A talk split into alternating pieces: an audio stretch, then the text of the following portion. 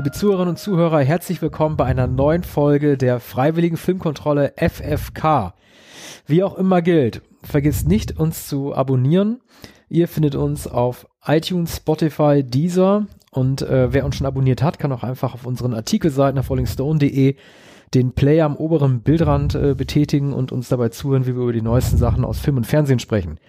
In dieser Ausgabe reden Arne Wielander und ich über den neuen Netflix-Film von Steven Soderbergh, die Geldwäscherei im Original The Laundromat, als auch um ein ganz besonderes Jubiläum, wenn auch kein rundes, aber ein halbrundes, nämlich 45 Jahre ähm, The Godfather Part 2, ein Film, von dem viele sagen, er sei vielleicht sogar besser als der erste Teil, von dem aber fast alle sagen, es handelt sich um den besten zweiten Teil, der jemals zu einem anderen Film gedreht wurde.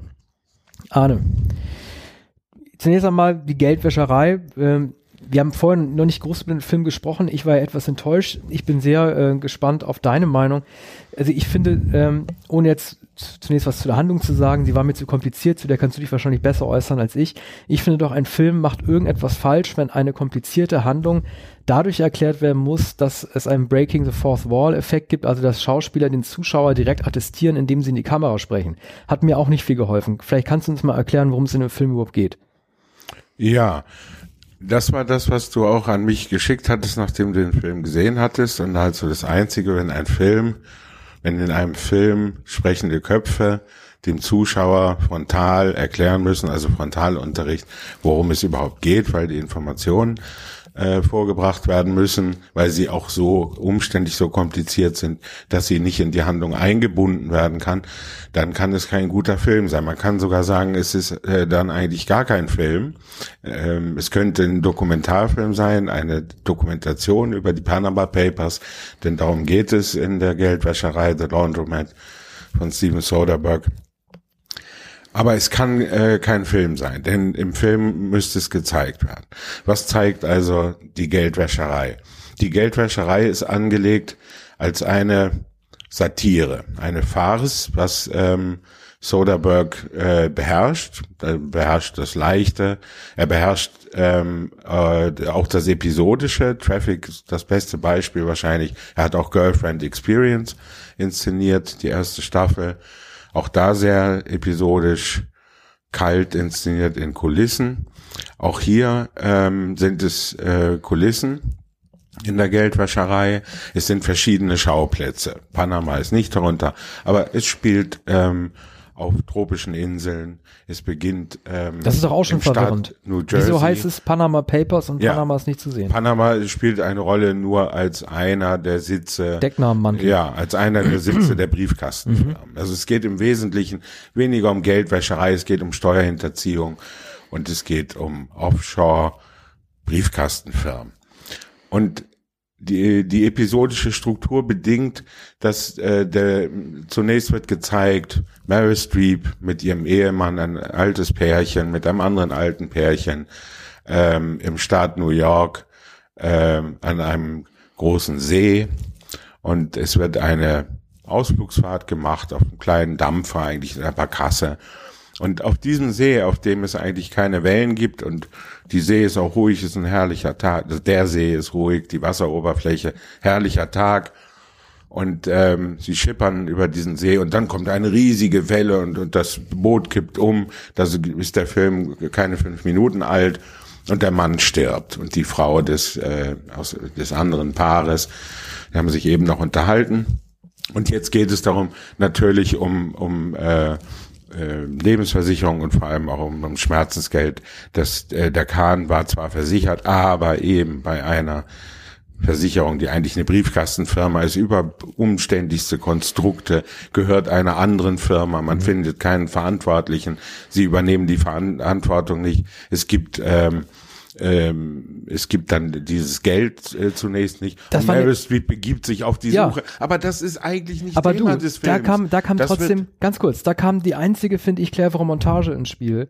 Nämlich als ähm, sozusagen für den Zuschauer stellvertretend dieser eine Versicherungsanbieter gezeigt wurde, dem sein Rechtsanwalt erklären musste, was es eigentlich bedeutet, nämlich dass er mit seinem blöden Schiff für diesen tödlichen Unfall nicht versichert gewesen ist. Ja. Da hat ja dieser Markt praktisch für uns die Rolle übernommen, derjenigen Person, der erklärt wird, was wir gar nicht verstanden haben, nämlich warum hier nicht gezahlt werden kann und welche, welche weitergeschalteten Versicherungen überhaupt für diese große Katastrophe zuständig gewesen sind. Ja, genau. Da habe ich mich ein ja. bisschen hineinversetzen können. Das, das ist ganz am Anfang des Ja. Films und man denkt, der Film müsste handeln von diesem unglückseligen Kapitän und Eigner des Bootes und dessen Sohn, der dem, ich glaube, es ist der Sohn oder äh, Achso, ich dachte, das wäre der. Rechtsanwalt, ich wusste Ja. es gar nicht. Mhm. Ein Rechtsanwalt hat, hat er wahrscheinlich äh, nicht. Na, also zugleich hat der Sohn ähm, oder der Geschäftspartner auch ein Restaurant betrieben und in diesem schummrigen Lokal sitzen sie und da eröffnet, gespielt übrigens von, von David Schwimmer, der eröffnet dem äh, Kapitän, dass die Versicherungsgesellschaft Monarch heißt sie, glaube ich, von irgendeinem Konzern United übernommen wurde, der dafür nicht haftbar ist und es kann nicht ausgemacht werden, wer jetzt eigentlich zahlt. Und dann wird nicht gezahlt, aber andererseits ähm, bekommt Meryl Streep ein ähm, wird ihr ein Vergleich angeboten. Also sie bekommt wohl Geld, dennoch ist sie die Figur, wenngleich der Film sie dann aus den Augen verliert, wird mit Enkelkindern gezeigt, will in Las Vegas gegenüber des falschen Eiffelturms ein großes Apartment kaufen. Also zu Geld ist sie gekommen, auch über die Lebensversicherung des Mannes. Und ähm, sie soll nur so eine Art Kohlhaas sein, oder? Ich dachte, ähm, auch an Inge Meisel als Putzfrau, die den Aufstand probt, die gegen die Großen angeht. Ein, eine, eine Kämpferin gegen die äh, Widrigkeiten, gegen die Ungerechtigkeiten, gegen den, gegen die Kapitalisten, gegen die Gauner.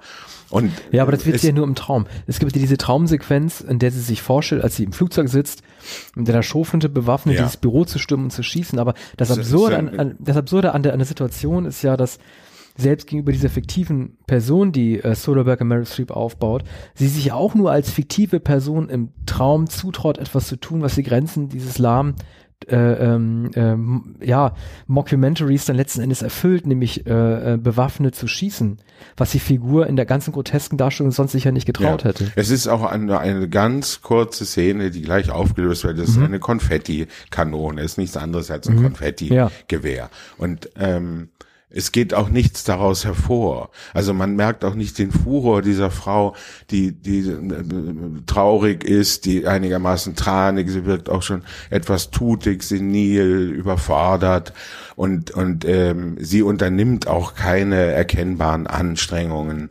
Ähm, tatsächlich in Erfahrung zu bringen, was dahinter steckt. Nun, nun ist es so, es gibt ähm, ähm, zwei Figuren, die ähm, äh, sozusagen hinter den Panama Papers stecken und die, die in dem Buch, ähm, nachdem das Drehbuch geschrieben wurde, ähm, ein eine Darstellung. Jetzt finde ich natürlich den, äh, doch, ich finde Ein den Deutscher. Jake, Byrne, Jake Bernstein. Jake Bernstein hat äh, ein Buch geschrieben. Äh, 2017 wurde es veröffentlicht. Ein Deutscher ist daran beteiligt. Ähm, der heißt Jürgen Mossack, gespielt von Gary Oldman und ein offenbar äh, ein Spanier Ramon Fonseca. Die, die Firma hieß Mossack Fonseca. Äh, Antonio Banderas spielt Fonseca. So und diese beiden das sind diejenigen, die zum Zuschauer sprechen und die den Strom des Geldes, das Prinzip des Kapitals, das Prinzip ähm, der ähm, des Kredits erklären, so etwa ähm, wie wie eine ähm, kurze triviale Version des Geldes äh, des, des Buches äh, das Kapital die ersten 5000 Jahre heißt. Aber es war doch unfassbar langweilig. Von- von. Zumal man hat ja auch schon ahnen können, dass sie am Ende selber Figuren ihrer eigenen Geschichte werden und am Ende für das bestraft. Also unabhängig davon, ob man die, den Hergang der Panama Papers und die Auflösung und die kriminellen Aspekte, die damit gespielt haben, kannte, wusste man ja, was den beiden blüht. Und das war dann letzten Endes diese Metaebene, die eingeführt wurde, die mich so geärgert hat und die mir auch klar gemacht hat, warum Steven Soderbergh mit der Hälfte seiner Filme einfach immer daneben liegt. Ich finde, seine Ideen sind oft sehr gut, aber die Umsetzungen sind dann meistens sehr schwach. Also er hat immer kreative Ideen, in denen er sich fragt, was habe ich noch nicht getan? Sein letzter Film davor war ja Unsane, wo er immer diese Promobilder verschickt hat, die ihn mit dieser, dieser iPhone-Kamera zeigen. Ne? Er hat ja ganz stolz erzählt, das ist ein Film, der ausschließlich äh, mit dem iPhone gedreht wurde und dann sah man den immer so, also nicht hinter so einem riesen Rollator-Kameragerät, Ja. sondern dann halt immer tatsächlich mit diesem Mini-Stick, Ja. mit diesem iPhone-Stick, hat sich damit immer wichtig gemacht. Eine Toller, modische Wolte. ja, äh, tolle Idee, halb guter Film. Und so ist passiert bei ihm einfach mal laufenden Band oder zu oft einfach. Und das nervt mich an ihm. Ja, weil er interessiert ist an technischen und erzählerischen Grenzen brechen. Innovationen. Ja. Das ist aber äh, hier nicht der Fall. Es ist eine eigentlich altmodische äh, Satire, die ähm, an verschiedenen Schauplätzen Episoden zeigt, ohne das große Ganze zu erläutern. Es spielt eine Episode in China. Dann ähm, äh, es gibt ein, äh, eine karibische Insel, ähm, Nevis. Nevis, dahin reist Meryl Streep auch auf der Suche nach nach äh, einem Schuldigen. Ist natürlich auch eine Briefkastenfirma, aber da sitzt, glaube ich, eine Sekretärin. Es wird ein äh, ein ein äh, Karibe sozusagen gezeigt. Es wird übrigens auch ein äh, Afroamerikaner gezeigt in Los Angeles, in einem großen Anwesen. Und da wird eine ganz andere Gesch Geschichte erzählt. Die Geschichte, wie, wie, wie äh, Aber das ist ja eher Out-of-Sight-Material. Das ist doch nicht alles nichts- Afroamerikaner, sondern der Afrikaner. Aber der dieses Comedy-Stück, das ist Ja. ein ganz anderer Soderbergh. Ja. Und es nervt mich einfach, dass er so wichtig tourisch anscheinend herangegangen ist, zu sagen, wir nehmen eines der trockensten äh, äh, politischen Stücke der letzten Jahre, nämlich die Panama Papers Affäre, und daraus mache ich einen unterhaltsamen Film. Das hat mich so genervt. Dass er einfach sich selber dieses ehrgeizige Ziel gesteckt hat, einen Stapel Papiere zu nehmen, schwarz auf weiß, mit lauter Tabellen drin, und daraus einen Steven Soderbergh-Film zu machen, den es clevere Dialoge gibt, ein Swimmingpool, in, in, in den jemand reinfällt, jemand schießt mit einem Maschinengewehr, das Boot geht unter, am Ende die Verhaftung. Das hat mich einfach so genervt. Die Stilistik des Ganzen. Ja, man, man, man würde einen Wirtschaftsthriller erwarten, ein, vielleicht einen Film wie Die Unbestechlichen. Oder äh, vor Jahren ähm, mit, mit Kevin Spacey, ähm, wie hieß er, Near, Near Margin? Habe ich nicht gesehen. ähm, vor mm, acht Jahren über äh, über den die, den großen Börsencrash. Das das war ein Film, der anhand eines Büros mit äh, mit Kevin Spacey und Jeremy Irons anhand eines Büros äh, eine Handvoll von von Bankern ähm, nachgezeichnet hat, wie das passieren konnte. Und und und und was dann ähm, wie über Nacht alles zusammenbrach und wie wie die Akteure äh, sich Demi Moore spielt auch mit wie die wie die Akteure sich äh, verhalten und Pass pro Toto sozusagen ungemein spannend und und es spielt innerhalb von 24 Stunden und und alles äh, ist vorbei. Jay von Chandler heißt der Regisseur, glaube ich. Jay- J.C. Chandler. Chandler, genau. Ach, das ist doch der, der den Bootsfilm gemacht hat mit Robert Redford, ne? Das untergeht. Das war der Film, den er Äh, danach, glaube danach kam The Most Violent Also Year. auch Mhm. extrem in der Form. Insofern mit, Ja, mit, mit. Soderbergh, ähm, dem Bilderstürmer und Innovator ähm, vergleichbar. Aber noch einmal zurück ähm, zur, zur Geldwäscherei. Was ist, was ist so unbefriedigend an dem Film? Es ist, ähm, er zeigt diese beiden satirischen Gestalten, Gary Oldman und Antonio Banderas, die immer in feinen Anzügen vor Prospekten, weltläufigen Prospekten zu sehen sind, dann aber manchmal auch im Büro sozusagen in der, in der Rückblende, wie das alles kam. Theaterkulissen, Und, ne? Also ja, genau. 3D-Welten. Das sind, das sind, sind alles falsche, unglaubwürdige Kulissen. Kein realistischer Film, sondern die, die äh, Theaterhaftigkeit wird ausgestellt und das bloß Szenische, was auch nur mäßig, sehr mäßig lustig ist. Also es gibt nichts zu lachen, es ist keine, keine scharfe Satire. Man sieht all das, um noch einmal zu dem Afrikaner zurückzukommen. Mhm. Natürlich lässt er sich ein, ähm, äh, da auf eine Affäre oder be- begrapscht die ähm, Freundin der Tochter und die Tochter sieht es und das wird in fünf Minuten erzählt. Dann bietet er als Abfindung irgendwelche Anleihen, 20 Millionen seiner Tochter. Wenn er abreist, dann bekommt sie als Kompensation, die, die Mutter soll auch nichts also die Ehefrau soll nichts davon erfahren. Und äh, was erfährt dann die Tochter, als sie die Anleihen mit ihrer Mutter einlösen will? Bei Gary Oldman, Sie sind 67 Cent wert. Sie waren auf dem Papier mal 20 Millionen Dollar wert. Jetzt sind es 67 Cent und alles andere sind, sind auch Schrottpapiere. Aber Die diese ganzen. Einzelschicksale, ja, Streep, äh, der Mann mit seinem Swimmingpool und der Affäre Mossad äh, und ich weiß nicht, ob es noch mehr Parteien gibt, die werden ja auch alle gar nicht wirklich zusammengeführt. Nein, oder? es sind doch keine Schicksale. Ja. Also es sind keine, es sind keine Menschen, es sind keine Schicksale. Man erfährt nicht, ob es echte Menschen, äh, ob das, ob es die Biografien echter Menschen gewesen sind, die von den Panama Papers betroffen waren oder ob von Soderbergh ausgedacht. Ja. Erfährt man ja auch nicht wirklich. Also sehr wahrscheinlich gab es diese ähm, Ellen heißt sie, glaube ich, die von Meryl Streep Ja. gespielt wird. Und Noch die, blöder wäre es, wenn man beim Abspann die Fotos der Originalvorbilder eingespielt das hätte, wie du das bei Dramen getan, wie man wie man es bei Dramen Ja. nämlich sehen würde. Aber wir wollen die Pointe nicht vollkommen vorwegnehmen Mhm. oder das Ende. Aber das Ende ist ein moralischer Aufruf und es ist die Behauptung, es gibt all diese Offshore-Länder, es gibt Panama, aber vor allem diese kleinen Karibikinseln, übrigens ja auch ähm, die, die Isle of Wight oder was in Europa. Bono von U2 war ja auch in Verruf geraten im Zuge dieser Panama-Enthüllung, übrigens von der Süddeutschen Zeitung, einem investigativen Reporter, dem es zugespielt wurde. Äh, aber am Ende heißt es, und das größte, das größte Steuerparadies der Welt sind die Vereinigten Staaten von Amerika. Und Meryl Streep hält eine flammende Rede und, und wird plötzlich zu einer Jeanne d'Arc, ja zur Freiheitsstatue und klagt Amerika. Also die Vereinigten Staaten von Amerika. Also alles läuft darauf hinaus. Es ist auch öfter die Rede von Delaware, die, der kleine Staat, der winzige Staat, der im, im 19. Jahrhundert gegen die äh, großen Staaten Steuererleichterungen ins Feld führte, um ähm, Geld äh, zu binden und Investoren zu gewinnen. Delaware und Wisconsin und in Oklahoma, überall gibt es Briefkastenfirmen und, und werden Steuern gewaschen. Oder vielmehr, es gibt da keine Briefkastenfirmen, sondern es wird von von gewaltigen Akteuren wird, wird, wird, werden Steuern vermieden. Aber wieso wählt man dafür 67 die Milliarden Form der Dollar. Satire? Warum muss man, wenn es um das Schicksale vernichtet werden, arme wie reiche Leute am Ende ohne Geld dastehen, warum wählt man dafür die Form der Satire? Also Soderbergh hat ja in fast allen seinen letzten Filmen immer einen komödiantischen Zug gehabt. Ich habe den letzten Film, den er todernst inszeniert hatte, war der mit dieser Epidemie oder dieser Krankheit, die sie auf dem, auf dem ganzen Globus verteilt hatte, vor fünf, sechs Jahren. Ich weiß gar nicht, wie der hieß mit Kate Winslet.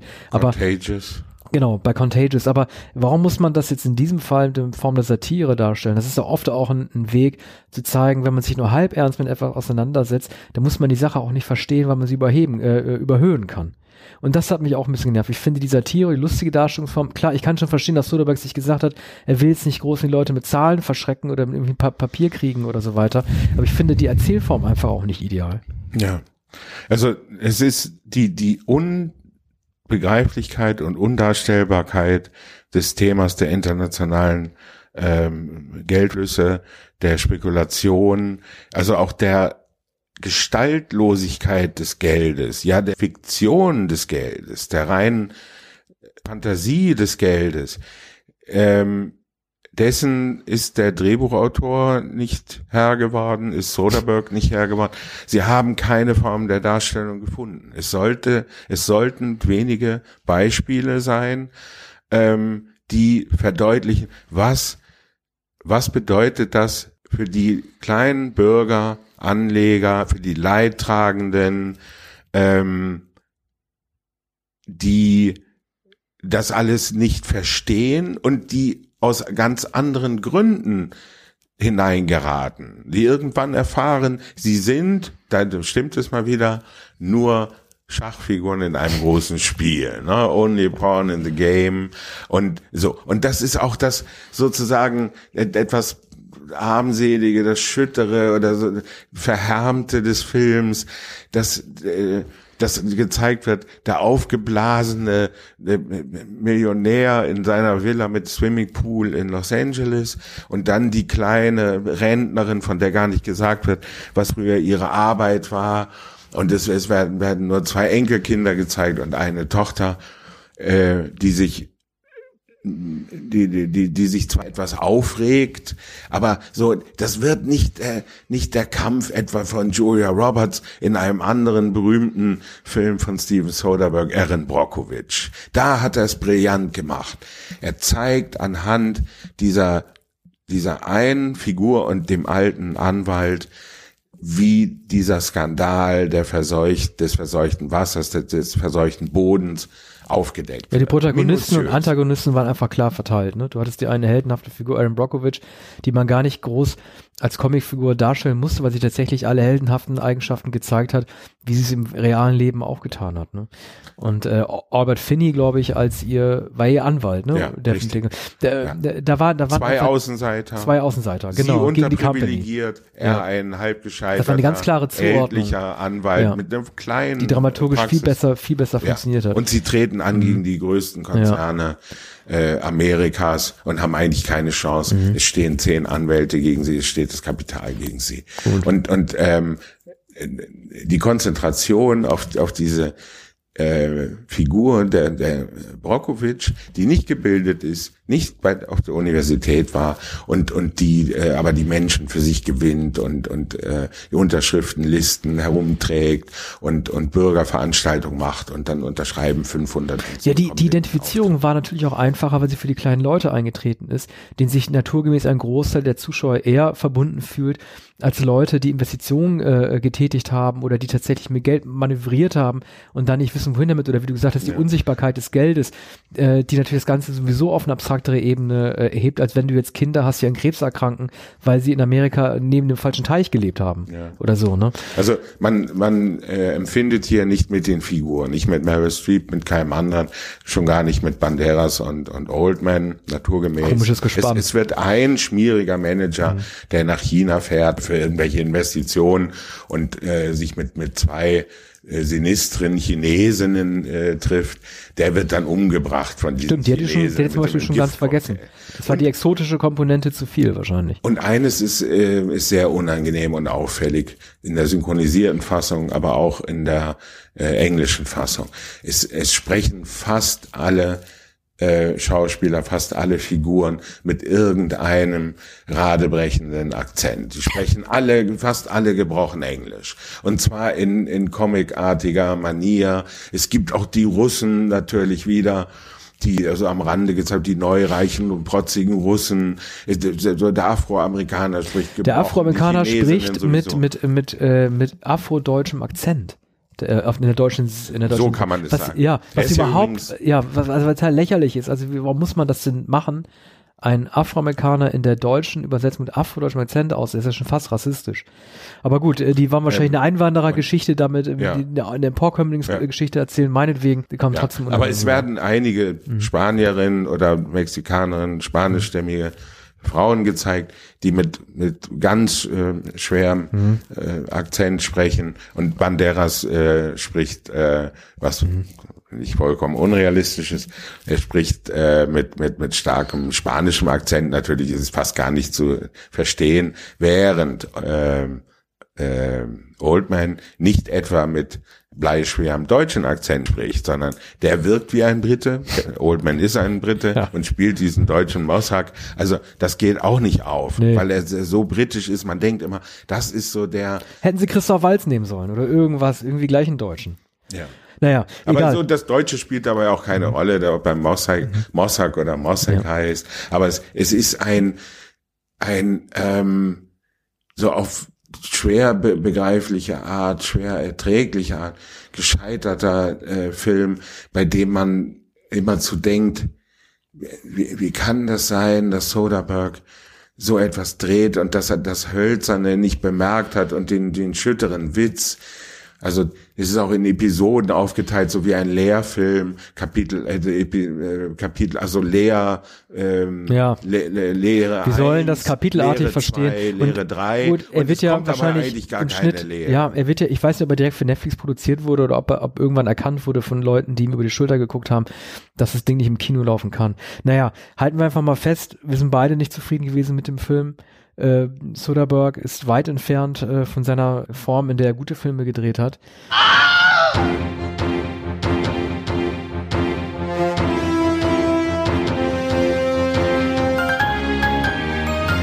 Dann wollen wir jetzt mal zu einem Film kommen, äh, über den wir beide eigentlich nur Gutes zu berichten haben, nämlich äh, dem 45. Jubiläum von äh, The Godfather Part 2, der Pate Teil 2 von Francis Ford Coppola, äh, um's, um eine lustige, oder finde ich, kuriose Beobachtung vorwegzunehmen. Man hört ja immer wieder oder hat in den letzten Jahren davon gehört, dass immer mehr deutsche Schauspieler in ihrer Vita steht das, oder sie reden davon gerne in Interviews, auch mal einen Kurs belegt haben in der äh, Lee Strasberg äh, Schule in New York. Das ist so ein bisschen so, so ein Gütesiegel geworden für viele Deutsche. Ich habe zum ersten Mal, glaube ich, davon gehört und Franka Potente, äh, die damit geworben hat. Äh, in dem Film habe ich ihn dann zum ersten Mal gesehen, in der Pate Teil 2, Lee Strasberg. Und er wurde, glaube ich, damals auch in, für die Nebenrolle äh, für den Oscar nominiert. Ja, und er hätte ihn auch gewinnen sollen. Das wäre auch insofern gerecht gewesen, als Strasberg natürlich so nicht das Method Acting erfunden hat, aber das gelehrt hat seit den späten 40er Jahren, glaube ich. Elia Kazan war, war auch äh, dort beschäftigt, wenn nicht sogar äh, auch in der Schauspielschule. Jedenfalls wurde. Ich dachte, der wäre nur Filmemacher gewesen. Ja, der, der wollte ähm, Schauspieler werden und war wohl auch engagiert an, an Strasbergs äh, Actor Studio mhm. in den äh, 40er Jahren, äh, als die Schule dann langsam bekannt wurde und dann so bekannt wurde, ähm, äh, als äh, Brando, ich glaube Dean und ähm, möglicherweise bin ich sicher Montgomery Clift ähm, dort an der Schule waren. Paul Newman wohl auch. Ähm, Ende der 40er, Anfang der 50er Jahre.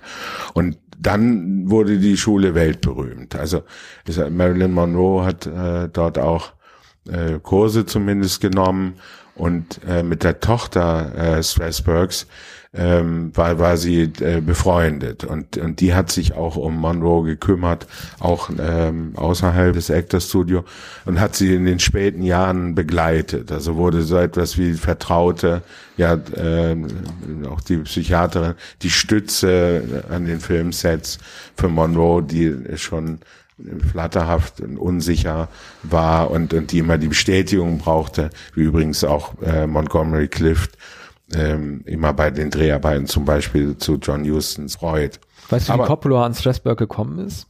Waren das Freunde oder war das sozusagen?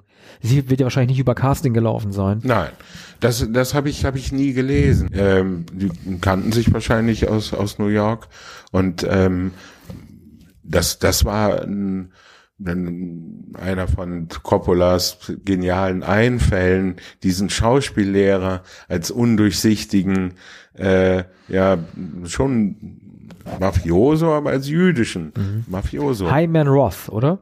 Ja, Hyman mhm. Roth mhm. ist ist eigentlich die zentrale Figur neben äh, El Pacino natürlich als Michael Corleone. Hast du den Keaton gar nicht äh, entscheidend. Hast du den chronologischen Film mal gesehen, der sozusagen ja. die Ereignisse ja, ist äh, viel schlechter. Fassung, ja. Ne? Also es ist irgendwie viel toller, den mit, mit Rückblenden zu sehen. Aber eine Sache, die ich immer komisch fand im Mafia-Film, das fand ich im ersten Paten äh, schon fast schon so schade wie im zweiten. Äh, es gibt ja diese Art des Ritualmordes oder der Hinrichtung, ne, mit dem plötzlichen Gruß, ne, schönen Gruß von dem und dem und dann wird meistens die Kehle durchgeschnitten oder mit dem Fangseil hochgezogen. Ich finde, das geht immer alles so ein bisschen schnell. Ich habe mir immer gedacht, ohne jetzt irgendwie Gewalt propagieren zu wollen, dass man das als Mafiosi noch ein bisschen mehr zelebrieren würde, jemanden zu töten. Aber ne, sowohl die Szene, in der De Niro äh, nach Jahren der Verbannung dann zurückkehrt in sein Dorf, um den Altmafiosi zu töten, oder auch ähm, im ersten Teil als Pacino, glaube ich, ist es der Bruder Diane Keatons, den er hinrichten lässt? Oder schwimme ich jetzt? Das ist nicht der Bruder Diane Wer war das denn nochmal? Es ist, ähm, äh, es ist, glaube ich, ein, ein Handlanger. Na, ja. das ist, es ist der, es ist der Ehemann, so es ist der Ehemann von äh, Corleones ähm, äh, Schwester. Äh, Ach, genau, von, natürlich, von klar. Shire, ja. die, glaube ich. Adrian. Ja, mhm ja, ja. die in, in Rocky mhm. Adrian spielt. So und der, der die misshandelt. Er mhm. hat er immer geschlagen und und und schließlich auch weil er äh, Geld unterschlagen hat, glaube ich, und ähm, äh, deshalb ähm, lässt Corleone ihn ihn umbringen, indem er und er sagt, gesteh, wenn du gestehst, verzeih ich dir, sag es. Du musst es mir sagen. Wenn du es mir sagst, ist alles gut.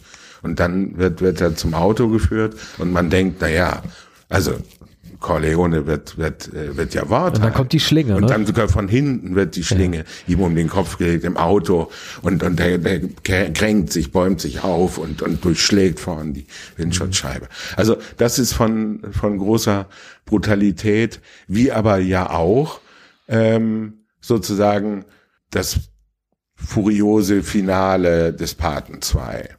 Also die, die Abrechnung sozusagen. Wenn alles zusammenschießt, es ist die, die, die Taufe des Sohnes in der, in der Kirche, in der Kathedrale und die Feierlichkeit und es ist der, der Ritus, der, die, das katholische Sakrament und zur, zur selben Zeit werden überall die, äh, wird die Rache geübt, es werden alle umgebracht, alle Feinde werden, werden umgebracht in, in, in einer, in einem Saunaladen und, und ähm, auf den Treppen vor der Kirche.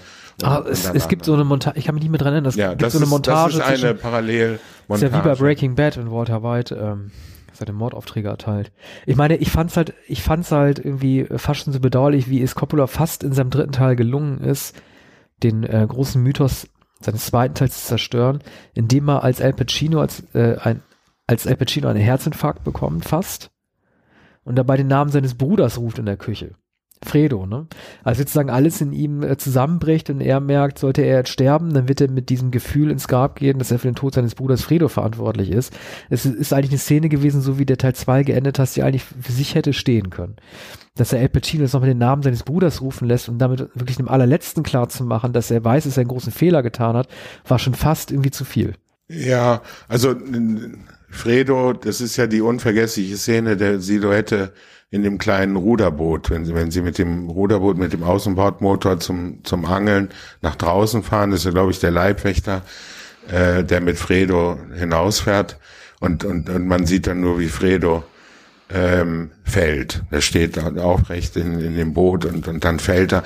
Und ähm, und El Pacino, Michael Corleone beobachtet das vom Fenster seines Block, seines Chateaus aus am, am Ufer des Sees. ne. Eine der, der großen melancholischen Szenen. Die melancholischste ist dann am Ende der Garten. äh, Der Herbst ist hereingebrochen und auch der Herbst des Patriarchen. Michael Corleone sitzt einsam auf, auf einem Stuhl in dem Garten und das Laub äh, umgibt ihn. Nachdem er alles überstanden hat, die Frau ist weg, die Kinder sind weg, die Macht ist weg und er hat eigentlich alles verloren. Ja, vorher gibt es die Kuba-Episoden, da wird gezeigt, just der, ähm, der die, die Revolution auf Kuba, also der Machtwechsel, ähm, die, die, der, der Umsturz, ich glaube in der Silvesternacht, der große Umsturz auf Kuba und wie Michael Corleone gerade entkommt. Er ist äh, gerade zu der Zeit, 1959 glaube ich, ne, äh, war, war er da zum Jahreswechsel. Und, und, und da wird so genialisch zusammengeführt, die Geschichte, die nur angedeutet wird, ist nur Kulisse im Hintergrund. Vorher sitzen alle noch in den Hotels und, und schlürfen Cafés ähm, und, und ähm, überlegen, wie sie ihre Geschäfte machen in den Luxushotels. Und, und dann äh, just in der Silvesternacht ist plötzlich der Tumult und, und die, die, all die Ausländer, die Amerikaner, die sich dort niedergelassen haben und äh, ja, Geld gewaschen haben. Aber was, was ist das für eine, für eine großartige Idee, dass Coppola, äh, obwohl er wusste, welche Verantwortung er mit dem, mit der Fortsetzung ähm, von dem Paten haben würde, bei ihm beschlossen hat, zu der großen Geschichte des Michael Corleone nicht nur die Hintergrundgeschichte äh, des Vito Corleone zu inszenieren, also Robert De Niro als junger Marlon Brando, sondern gleichzeitig auch eine der größten politischen Revolutionen und Krisen äh, der zweiten Hälfte des Ja. 20. Jahrhunderts noch in diese Geschichte Ja. mit hineinzuholen, das alles miteinander zu ver äh, verweben und trotzdem innerhalb von 180 Minuten diesen großartigen Ja. Film zu machen. Und das ist ja schon fast größenwahnsinnig.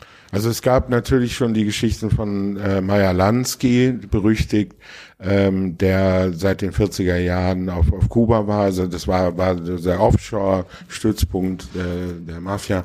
Gibt auch äh, einige Geschichten über Frank Sinatras Reisen dorthin, auch mit Geldkoffer. Genauso wird, wird es auch von Coppola inszeniert und seitdem sah man es immer wieder in den Sopranos und in Boardwalk Empire vor allem gibt es auch ähm, lange Passagen über äh, Kuba und, und äh, die Mafia und, und die Schurken, äh, die Schwarzbrenner und die, die die Alkoholgelder dahin bringen und so weiter. Streng genommen war ja die, die, Entschuldigung, streng genommen war ja die Rückblende, wenn man es aber genau nimmt, erzählerisch für die Saga, das Leben des jungen Vito Corleone eigentlich nicht wirklich relevant. Ja, der- er hätte es nicht machen müssen. Nein, er hätte bei. Michael bleiben können.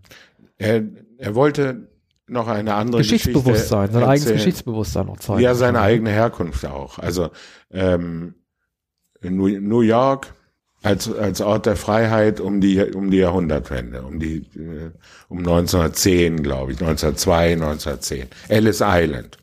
Die Ankunft des, des jungen äh, Corleone, der kein Englisch spricht und ähm, der auf sich allein gestellt ist. Ich glaube, elf Jahre alt, zehn oder elf Jahre alt. Ein Flüchtling, der aufgenommen wird und der sich innerhalb kurzer Zeit in Robert De Niro verwandelt, einen jungen, aufstrebenden Mann, der dann merkt, wie mutig er ist und was er erreichen kann durch seinen Stoizismus, auch seine Härte und sein, seine Eloquenz, also auch sein sprachliches Talent. Jetzt spricht er Englisch und er beobachtet, wie der Pate in diesem, im Little, Italy, eine, äh, Coppola hat eine gesamte Straße in Little Italy, die noch ungefähr so aussah wie in den 10er, 20er Jahren in New York City äh, umgestalten lassen und sozusagen zurückgebaut. Der ganze Straßenzug wurde für eine Prozession und für einzelne Szenen. Aber es gibt eine Prozession, die durch die ganze äh, Straße geht. Und vor allen Dingen holt sich äh, umgestaltet. Niro, vor allem holt sich Vito Corleone auch das richtige Opfer. Dieser Mafiosi, äh, an dessen äh, Mord quasi exemplarisch gezeigt werden soll, wie Vito Corleone in der Mafia-Hierarchie über die Herrschaft der einen Straße hinaussteigt, äh, ist ja quasi auch das richtige Opfer. Das ist ein großbäriger, großkotziger äh, Kleinstadtkanove, der weißen Pist, Anzug, im weißen Anzug, mit- der mit sich stolzieren lässt, Hut. wie so ein Sultan, und der sich dann sozusagen äh, selber ins Außen manövriert, beziehungsweise von De Niro dann, also er kann das ja, glaube ich, auch gar nicht fassen, als er De Niro sieht, was ihm da gleich blüht, ne? Ja. Er war nicht darauf vorbereitet. Äh, er hat De Niro unterschätzt. De Niro hat sich aber auch nicht zu erkennen gegeben. Und, und es ist auch so, De Niro ist, ähm, ist ein eigentlich Sozialdemokrat, ein Ombudsmann. Er ist, er ist ein, ähm, ein Wohltäter der, der Gemeinde. Also er nimmt die Beschwerden entgegen, er wird zum Advokaten ohne Ausbildung und ohne Mandat. Aber die, die kleinen äh, Bürger, äh, alle, äh, die dort wohnen, ähm, kommen auf Empfehlung zu ihm und er hat die natürliche Autorität. Er isst einen Apfel und bietet allen, die zu ihm kommen, etwas an. Und, und man, man sieht schon, und, und das hat De Niro geschafft, den Marlon Brando als Vito Corleone, der vor ihm war, in dem ersten Patenfilm, in der Gestik nachzuahmen. Also zu zeigen, dass der Jüngere auch der, der Ältere ist. Wie der Jüngere, viel äh, schmalere, elegantere äh, Mann ähm, schon die die Gesten, die ausladenden Gesten des Älteren hatte oder wie er wie er sie lernte, ne? Das das ostentative, das auch auch die Gutmütigkeit und, und, und das joviale. Mich würde mal interessieren, gab es jemals ein Schauspiel, zwei Schauspieler, die für dieselbe Rolle mit dem Oscar ausgezeichnet wurden, wie diese beiden, Brando und De Niro? Die haben mir beide ihren Oscar bekommen als Vito Corleone. Ja. Ich, will, ich ich weiß glaub- nicht, ob es das jemals gab. Ich glaube, es gibt nicht zwei Filme, Ja. die die eine solche Figur zeigen. Also Und Roger Moore und John Connery werden es ja nicht gewesen sein für James Bond. Ja, Aber beide ich nicht wüsste nicht, nein, Quatsch, ausgezeichnet. auch nicht nominiert, aber ich, würde es mal interessieren. Also es ist ja schon interessant, ne, dass sowas so passiert ist, am aufeinanderfolgenden Filmen hat sowohl äh, Brando für Teil 1 den Oscar bekommen für die Hauptrolle, wie auch De Niro für die Nebenrolle. Ja, es hätte vielleicht noch ähm, der König in Der König und ich, also Joel Brünner, ne, hätte später noch jemand Joel Brünner, äh, Joel Brünner hat den Oscar bekommen, hätte später im Remake, es gibt auch ein Remake mit Jodie Foster, aber ich weiß gar nicht, wer den König gespielt hat. Gute Der Frage. hätte, der hätte noch den Oscar für dieselbe Rolle bekommen. Also beim Remake gibt es die, äh, gibt es natürlich theoretisch die Gelegenheit über Jahrzehnte hinweg, aber hier waren es äh, zwei Jahre, drei Jahre bis bis zum Patenfilm. Weißt du, wer den Hauptrollen-Oscar bekommen hatte? 74 statt Pacino? Was war das für ein Jahr? Chinatown gab es da Ich, noch? ich wünschte, es wäre Jack Lemmon gewesen. Ah, okay. Kann auch sein für ähm, für Ja. äh, Tiger, irgendwie so ein Taming the Tiger. Ich meine, es ist ja schon toll, dass Coppola äh, den, den Regie-Oscar bekommen hatte, den er für den Paten 1 ja nicht bekommen hatte. Ne? Ähm, er hatte ihn ja letztendlich dann erst für den zweiten bekommen. Der große Gewinner im Party 72 war ja Cabaret, ja, Bob Fosse. Und äh, sozusagen seine große Auszeichnung hat ja erst der zweite Pate bekommen. Mit Regie. Ja, da hatten sie es dann Bester gemerkt, aber sie hätten, wenn wenn der erste äh, Patenfilm die verdienten, sagen wir, sieben, acht Oscars, wenn nicht zehn Oscars. Set-Dekorateur, Kamera Gordon Willis wurde, glaube ich, auch nicht ausgezeichnet.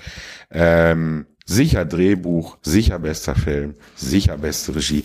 Hätte äh, der erste Pate die Preise bekommen, hätte der zweite sie nicht bekommen, sondern hätte nur Schauspielpreise ähm, bekommen. Ähm, na, natürlich Pacino, das wäre sehr verdient gewesen. Strasberg, sicher. Möglicherweise Diane Keaton. Mhm.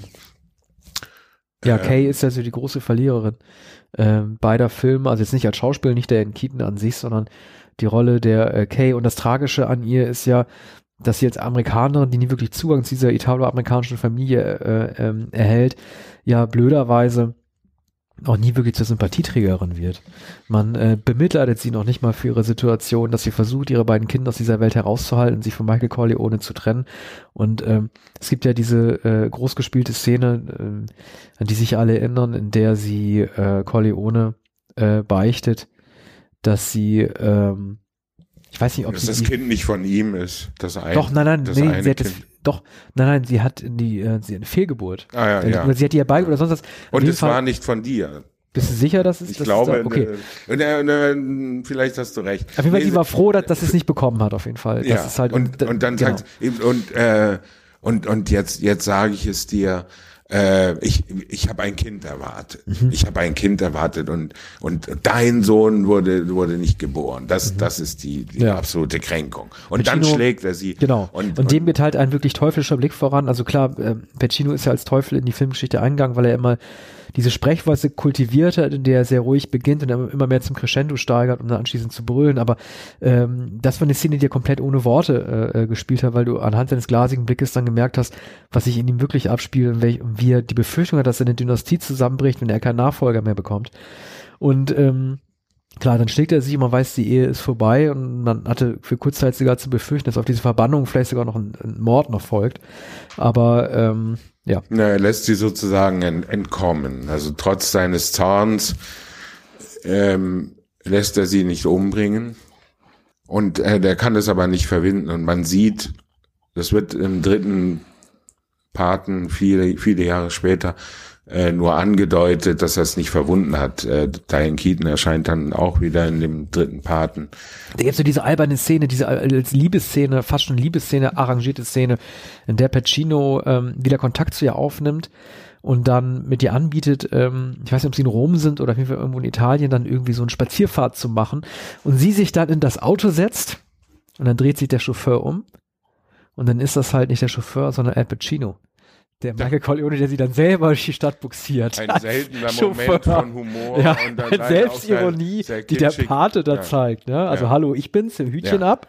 Jetzt führe ich dich mal durch meine Stadt. Und, und das entspricht überhaupt nicht Vito Corleones ähm, Charakter. Das ist gar nicht, gar nicht vorstellbar. Der, der Corleone, den wir im zweiten Paten sehen, verhärtet immer mehr, wenn er mit diesem Kongressabgeordneten spricht, der ihn nicht respektiert. Und er sagt, für mich sind sie, sind sie nichts als ein kleiner, schmieriger Parvenu. Im, Ein Ithaka, tollen würde er sagen, wie ein Ithaka. In, in, äh, da sitzen sie in Lake Tahoe.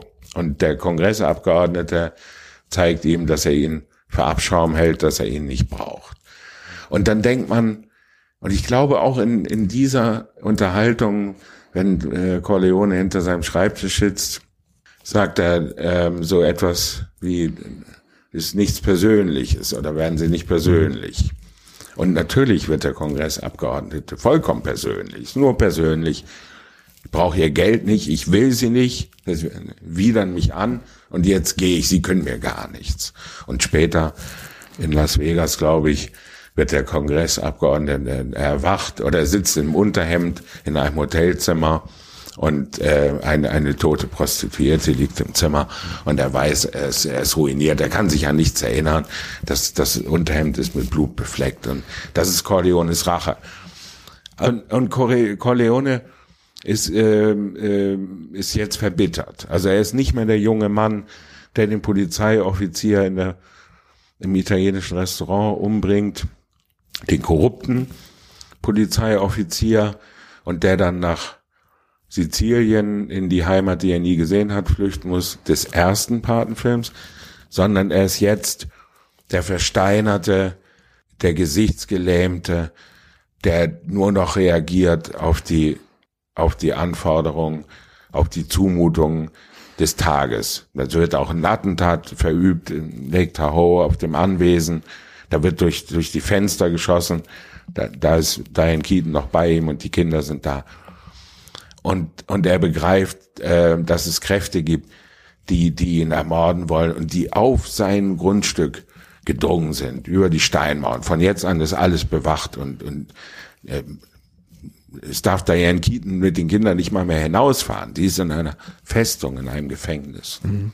Ich meine, ich finde ja äh, seine Entwicklung theoretisch im dritten Teil ganz interessant, dass ähm, die Idee geboren wird, dass ähm, äh, die Corleone-Familie, um ihre Macht zu sichern, diesen Handel mit dem Vatikan eingeht. Ist ja an sich auch mutiger äh, Gedanke des katholischen Filmemachers Coppola, überhaupt an so etwas zu denken, ähm, dass es einen Klüngel gibt zwischen äh, Kirche und äh, Mafia. Ja, es gab natürlich die Enthüllung schon in den 80er Jahren, ne, der über die, die Vatikan. Ach, siehst du mal, das wusste ich gar ja, nicht. Es gab ich dachte, es wäre auf Coppolas oder Pusos äh, nein, nein, das, Okay. das war inklusive der Mhm. Ja, Spekulation. Mhm. um, äh, Um den Tod um von Papst Johannes Tötung, I. Genau. Okay. Ja, um den, Ja. den Tod des, Gut. des ersten. Aber ich fand es als Johannes Gedanke Paul. ganz, ganz interessant, äh, das damit zu verknüpfen. Er hat das weiter, Mhm. er hat das weiter gesponnen. Er hat das äh, und und er hat er hat das äh, aufgegriffen, was damals in der Klatschpresse auch in der investigativen, seriösen Presse zu lesen war, die Vatikanbank und wel, wel, welcher Monsignore darin verwickelt Mhm. ist. Ähm, also es gab solche Hinweise auf mafiöse Strukturen, die mit der äh, Mafia nichts nicht zu tun haben mussten, weil es in sich schon mafiös war. Ein Fall für Tom Hagen, der nicht mehr dabei sein konnte. Ja. Duval äh, hatte ja, ähm, wurde ja kolportiert, ähm, versucht genauso viel Gage zu fordern wie Pacino.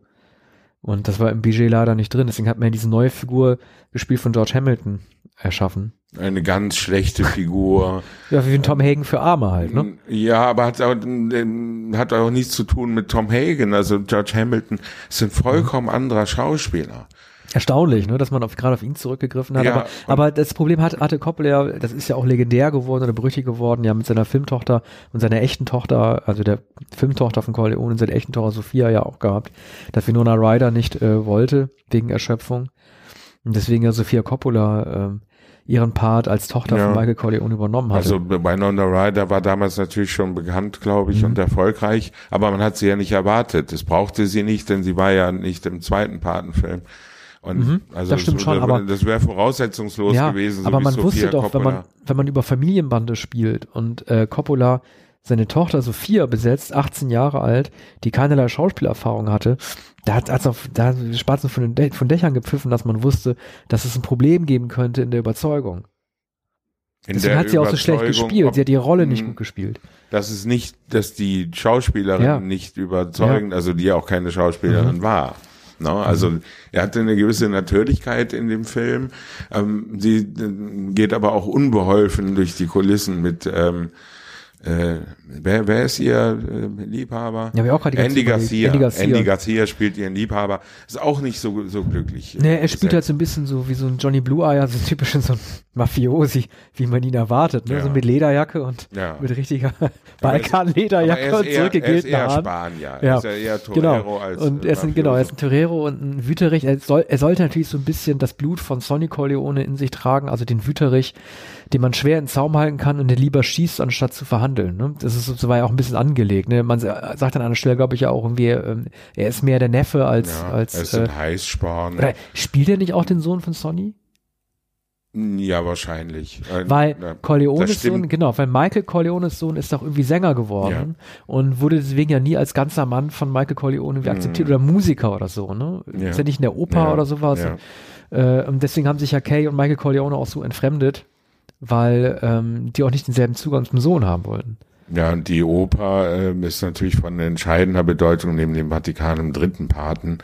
Das, das wird im, äh, im zweiten Paten noch nicht so ähm, Opern, operettenhaft ausgewalzt wie dann später. Es ist einfach noch, ist- noch ist- kein so theatralischer Ja. Film. Du als Hitchcock-Experte, also mal ganz im Ernst, oder ich weiß nicht, ob es Hitchcock war, aber diese äh, stete Montage, eine Musikszene in einem klassischen Saal gegenzuschneiden mit der Vorbereitung zu einem Mord in gleicher Kulisse, Ja. Das, ich weiß nicht, ob Coppola der Erste war, der es kopiert hatte, von jemandem, der es zuerst getan hat, Mhm. aber das hast du ja am laufenden Band. Du hast im laufenden Band eine schöne Inszenierung, Ja. die kontrastiert wird mit einem geplanten Mord an selber Ja. Kulisse.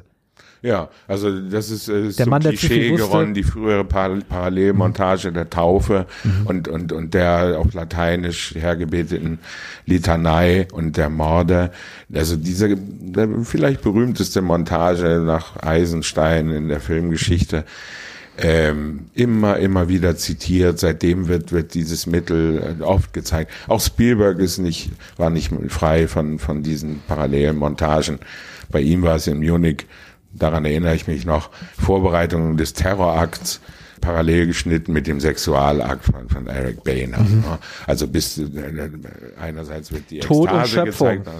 Ja, Tod und Erschöpfung. Ja. Eros Ja. und Thanatos. Ja. Ja. Aber so bei, bei, bei Coppola 1974 war das ähm, war das noch nicht zum Klischee geronnen und und es ist äh, in der Beiläufigkeit so spektakulär. Man sieht eine Drehtür und dann dann ähm, jemand, der auf einer Massagebank dem wird, ge- genau- wird genau durch die Brille geschossen in, ins Auge. Und in, der- in der Drehtür wird, wird, wird jemand ähm, erschossen, während die Tür sich dreht und dann dreht sie sich weiter und, und der, der Mann liegt am Boden.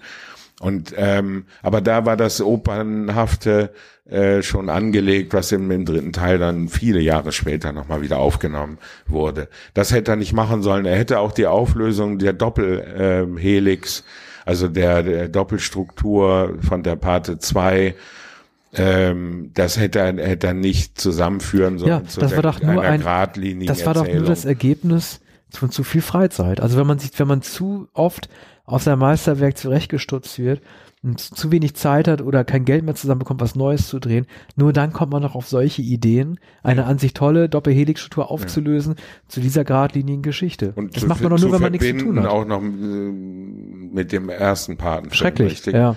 Ja, der erste Pate-Film wurde dann auch noch daran gesetzt, also nach den De Niro-Episoden Little Italy, in den 10er und 20er Jahren, äh, schlossen sich dann die 40er Jahre an, ähm, von der Hochzeitsszene auf dem Anwesen der Corleone. Das haben sie es aufgebauscht im ZDF. 41. Ne? Das war Ja. irgendwie so eine ZDF-Geschichte, riesen Ja. beworben. Ja. Der neue Coppola-Cut. Ja, wir sind die, die es als erstes äh, zeigen. Es gibt einen neuen Paten. Es gibt den größten Paten, den es je gab. Und jetzt auch noch in der richtigen Reihenfolge. Ja, also in, in, der, in der chronologischen Erzählung. Das chronologische Narrativ es ist jetzt nicht mehr so kompliziert, geht jetzt alles von vorn nach hinten. Und am Anfang ist Robert De Niro in, in diesem bräunlichen äh, Emaille äh, New York Little Italy. Ja, der Anfang ist doch mit ihm als kleinen, als, als, als Jungen. Dessen Ja. Mutter getötet wird. Ah, ja, und ja, ja. Überpaten da besucht in Sizilien, auf dieser Plantage. Und äh, dann noch irgendwie. Ja, das ist ja noch äh, sogar äh, Ja. auf Sizilien, deshalb ja, muss er sie, ja genau. fliehen. Ja. Sie ruft ihm ja zu, Er- irgendwie er renn, rächt renn sich weg am, oder am, so. Am, sozusagen, am, ja, Mörder des Vaters. Ne? Am Mörder nee, der Mutter vor allen Dingen auch. Ne? Ich glaube, der Vater ist schon tot und wird beerdigt. Und dann will die Mutter doch den Vater Mhm. Äh, rächen äh, und wird dann erst recht ja. äh, dann auf dieser Plantage getötet. und der Junge ist also ganz allein, aber er hat da einige Beschützer merkwürdigerweise da auf Sizilien und muss, muss dann fliehen und, und dann sieht er die Freiheitsstatue. Also es ist ähm, ganz und gar ein Gründungsmythos und, und die, die Einwanderergeschichte ähm, schlechthin, äh, die italoamerikanische Einwanderergeschichte und auch die Geschichte einer Assimilation, einer ja letztlich nicht geglückten Assimilation. Sie, sie werden ja nicht Amerikaner. Im ersten Paten sieht man, Brando ist nicht Amerikaner geworden. Michael Corleone muss lernen, dass er nicht Amerikaner geworden ist. Sie, und das wird auch beklagt, wird auch lamentiert. Ja, dass- wobei, dass also sie ich kenne ja die Romanvorlage nicht, aber äh, die Tatsache, dass die Söhne äh, Michael und ich weiß nicht, wie Sonny dann wirklich hieß.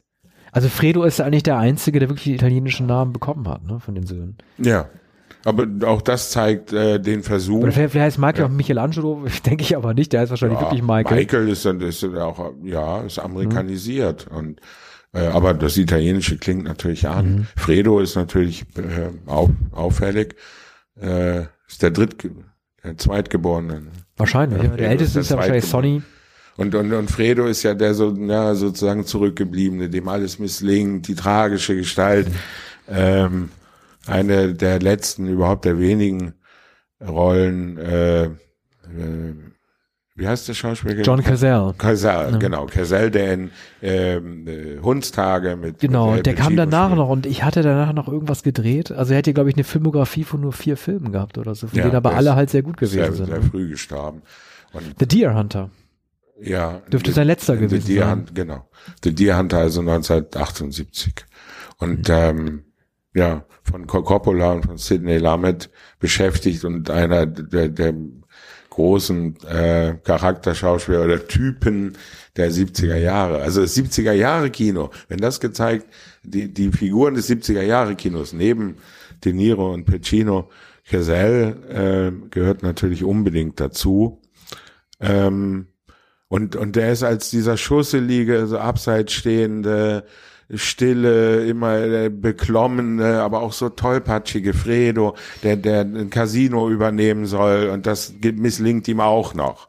Und, und ähm, Ja, und er ist auch Michael Corleone muss eingreifen. Und er ist auch derjenige, der Michael ja auch verrät. Und Ja. äh, ich weiß nicht, ob ich es richtig noch in Erinnerung habe, aber er macht es ja nicht bewusst, aber er wird irgendwie bequatscht von jemandem, der sich sein Vertrauen erschleicht. Und das ist ja eine der blödesten äh, Fehler, die du in diesen Strukturen überhaupt machen kannst, dass du von jemandem bequatscht wirst, der dir sagt, es ist okay, ich bin gehört zu dem Team, erzähl mir einfach, was du weißt. Ja. Und diesen Anfängerfehler zu begehen, trotz all dieser Jahre in der Mafia, er wird ja auch eine Mafia-Erziehung irgendwie bekommen haben, das ist halt das Tragische. Und das ist auch der Moment bei dieser Silvesterparty, Ja. der Michael Corleone ihn zu sich zieht und ihm sagt, breaks my heart, Mhm. I know that it was you. Ja. Aber Fredo ja trotzdem keine Sicherheitsvorkehrungen trifft danach, um sich entweder aus der Familie zu entfernen oder sonst wie sich abzusichern, nicht ermordet zu werden, sondern einfach Ja. an das gute Leben weiter glaubt und sagt, wir sind ja eine Familie und Fehler können irgendwie verziehen werden. Während Michael natürlich schon längst drei Schritte weiter gedacht hat. Ja, also er, er, ist, er war, er, er denkt nicht mal, dass er, dass es keinen Ort gibt, an den er flüchten kann. So weit denkt er gar nicht. Er glaubt, der, der ist ja, der ist ja der Bruder. Mein Bruder wird mich nicht umbringen. Mein Bruder wird mir verzeihen, weil er ihm immer verziehen hat. Der Jüngere hat dem Älteren immer verziehen, weil er so schwach war und so ungeschickt. Und er glaubt, dass ihm auch dieses Ungeschick, ne, Alkohol, Drogen, Frauen und ähm, seine Vertra Vertrauensseligkeit oder die, die Wut gegen den Bruder, der ihm das Casino aus der Hand genommen hat, ne, der ihn nicht gewähren ließ und und und äh, der ihn diesmal auch gescholten hat. Und dann denkt er, na gut, wenn mein Bruder mich fallen lässt oder jetzt mir böse ist, dann spreche ich mal mit anderen, die so nett mir sind und sagen, du kriegst ein großes Casino für dich. Und und äh, darauf fällt er herein und und er glaubt nicht an die Konsequenz Michaels. Er hat auch nicht gemerkt, dass Michael ähm, dass sein Herz noch nicht steinern ist. Er sagt ja, es bricht mir das Herz. Aber er kann es sagen, er kann es sagen und er kann zusehen, wie der Bruder umgebracht wird. Ähm, er, er glaubt, dass es unbedingt sein muss. Er kann es auch nicht verzeihen. Er kann es nicht verzeihen. Er, er, er will sehen, wie auf dem See, in dem Ruderboot, der, äh, der, die Silhouette des Bruders fällt. Das kann er aushalten, dann wendet er sich ab. Er hat nur vorher eines gesagt. Es gibt dann auch bewegende Szenen mit der Mutter in so einer dunklen Hütte, in so einem, fast einem Andachtszimmer. Da geht er zur Mutter, spricht Italienisch mit ihr und und eines, er kann, er kann nicht, während, äh, während die Mutter noch lebt, beim Leben der äh, Mutter, kann er Fredo nicht umbringen lassen. So, er wartet genauso lange, wie die Mutter noch lebt. Er ist noch Ja, Tod. glaubst du, das ist ein typisches Markenzeichen, äh, also der, der, der ähm, also dieser Mafia-Leute, das ist es, ist das ein Elefantengedächtnis, was die Leute haben, oder ist es eine Ja. gewisse Art von Planbarkeit, die man einmal beschlossen umsetzen muss, um die Ergebnisse stringent zu halten? Oder was, was ist die Motivation, die du auch so oft in diesen Mafia-Filmen hast, dass etwas nicht verziehen wird und die Zeit Wunden nicht heilt? Also was Ja. ist da, was ist da, was ist da für eine, für eine Psychogenese dahinter? Ja, es ist, äh, es, es wird nichts verziehen. Also es heißt da, es wird nicht nur nicht vergessen, sondern es wird auch nicht verziehen. Man sagt ja, oder Vertrauen es, es gibt gebrochen ja den, und das ist vorbei. Ja, es gibt ja auch den Satz, äh, alles verstehen heißt nicht alles verzeihen. Ne? Und, und hier ist auch gar nicht der Versuch des Verstehens. Also das ist vollkommen gleichgültig. Psychologie spielt keine Rolle. Oder wie man vermuten könnte, der katholische, der christliche Gedanke der, des Verzeihens ist ohne Belang, sondern Schuld und Sühne. Ne? Und die Buße, die Buße kann nur darin bestehen, ähm, ja, je nach Vergehen, aber meistens steht doch die Todesstrafe auf, auf Verrat. Das, das, das wird nicht verziehen. Und auch nicht innerhalb der Familie. Und schon gar nicht wird irgendetwas vergessen. Ich glaube, es gibt bei, es gibt ja so Andeutungen äh, bei, bei Mafia-Filmen der Angemessenheit der Strafe. Also so, so Auge um Auge, Zahn um Zahn. Aber es muss angemessen sein. In Sopranos kommt das, glaube Ja. ich, auch vor. Deswegen sind ja, so Ja. Leute wie, wie Joe Pesci äh, in den Scorsese-Mafia-Filmen auch mal so erfrischend gewesen, weil sie ja die Rolle desjenigen Vergeltenden, Vergeltenden äh, gespielt haben, der aus der Situation heraus jemanden sofort umbringt, sobald sein kleines Ego in, in, in, Ja. in Gefahr geraten ist. Ist Im, ja im Sache, Affekt. Im Affekt. Das ist eine Sache, also ich glaube, ich weiß gar nicht, also klar, äh, Sonny Corleone hat ja auch, ähm, ne, hat ja dann irgendwie dann sein Schwager dann, dann in dieser äh, toll ähm, gedrehten Szene auf, auf einer Straße dann verprügelt, ne, indem man auf dem Bürgersteig ihn verfolgt und dann mit dem Ja. Mülleimer zusammenschlägt. Ja. Aber das ist sozusagen der einzige Gefühlsausbruch, der auch nicht in einem Mord resultiert ist, den, äh, der dort passiert ist in, in der Mafia-Saga von Coppola, während so äh, diese Choleriker, die bei Scorsese zum Einsatz kommen, ja aus der Nichtigkeit heraus oder einer flapsigen Bemerkung ähm, zur Waffe greifen und sofort das Team dezimieren. Ja, da ist es das vollkommen Unangemessene, nämlich das Unbeherrschte. Na? Wenn- Du lachst über mich? Wenn- Bin ich lustig? Bin ich eine Witzfigur? Ja, egal was Bin man sagt, es wird immer schlimmer. Aber sag doch mal. Du lachst über mich? Was ist so lustig? Sag doch mal, was ist so lustig? So, und das ist natürlich die berühmteste Pesci-Szene in, in Goodfellas, glaube ich. Ja, zumal ja Und, die ja. Figur ähm, dessen, der getötet wird, Michael Imperioli, ne, dem wir dann noch in ähm, Ja. den Sopranos begegnen würden, im Grunde genommen tragischerweise genauso reagiert wie jeder Halbstarke, der herausgefordert wird, nämlich mit einem flapsigen, ach fuck, fuck you, fick dich. So, ne? Ja. Bleib einfach cool und fick dich und so. Und das wird dadurch natürlich noch immer schlimmer, die Eskalation. Ja, und, und, und das ist alles ja im Rahmen des, ähm, ja, flapsigen, aber äh, überhaupt nicht ernst gemeinten. Ne? Also irgendwie Trash-Talk in, in, im italienischen Restaurant im Überschwang, zu, zu viel Alkohol getrunken, die, diese Figur von Imperioli, äh, glaube ich, immer mit Kokain und, ähm, und äh, überhöhtes Selbstbewusstsein ähm, und ähm, und macht sich lustig über über Pesci. Also es ist natürlich ein Leichtsinn. Ne? Und und Pesci wird wird äh, unterschätzt, denn er, er gibt ja immer auch den den jovialen und und der die der die Jüngeren und die Untergebenen äh, nicht nicht schlecht behandelt, ne? sondern immer zum Scherz aufgelegt. Aber er darf niemals selbst werden, Scherzes ja. sein. Ne? Er merkt sofort, wenn da die Respektlosigkeit ist und man sich über was auch immer Lust, die Frisur, den Anzug, mangelnde Körpergröße, zu alt oder irgendetwas. Man denke nur mal an die Autotür, eine der dramatischsten äh, Szenen der jüngeren Kinogeschichte. Er ähm, spannt ja ein Opfer oder den Kopf des Opfers äh, in, in eine Autotür und schlägt die Autotür immer wieder zu. Also ein Moment, von dem man fast denken könnte, den hätte Joe Pesci sich selber ausgedacht, wenn man nicht wüsste, dass Scorsese als Regisseur und Drehbuchautor selber in der Lage auch gewesen ist, die brutalsten Morde zu oder die brutalsten Ja. Schlägereien selber Ja, zu inszenieren. mit, mit Genuss, ja. Es ist vielleicht in Casino dann schon etwas übertrieben, ne, beim- mit dem Baseballschläger dann in, in dem Kornfeld oder in dem Maisfeld, glaube ich. Also da konnte ich es dann nicht mehr ertragen. Ich glaube, diese Szene wurde auch geschnitten. Man sieht die heute in der DVD-Fassung nicht ähm, und nicht auch äh, schon gar nicht in der Fernsehfassung. Aber wir sind abgekommen vom zweiten Paten.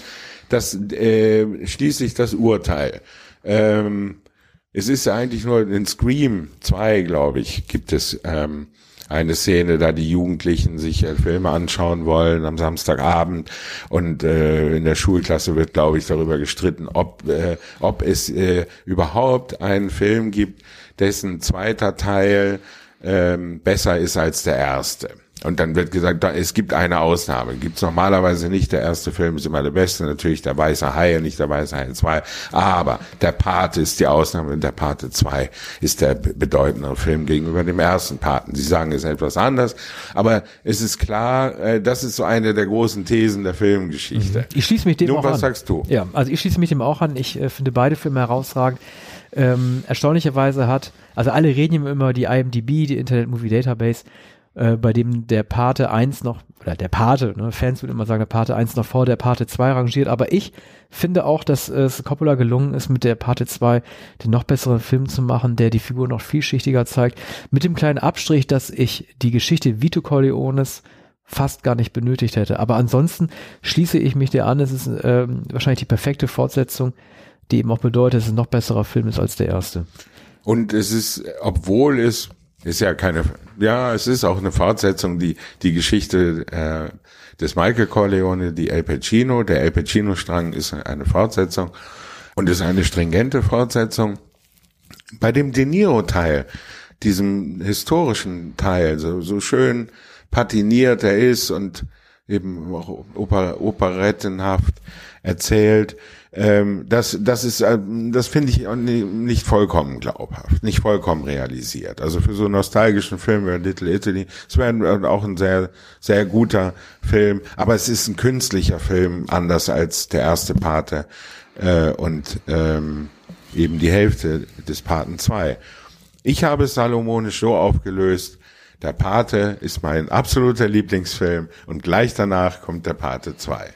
Da würde ich sagen Amen, unser Schlusswort. Mhm. Und bis zum nächsten Mal. Ja, bis Tschüss. demnächst.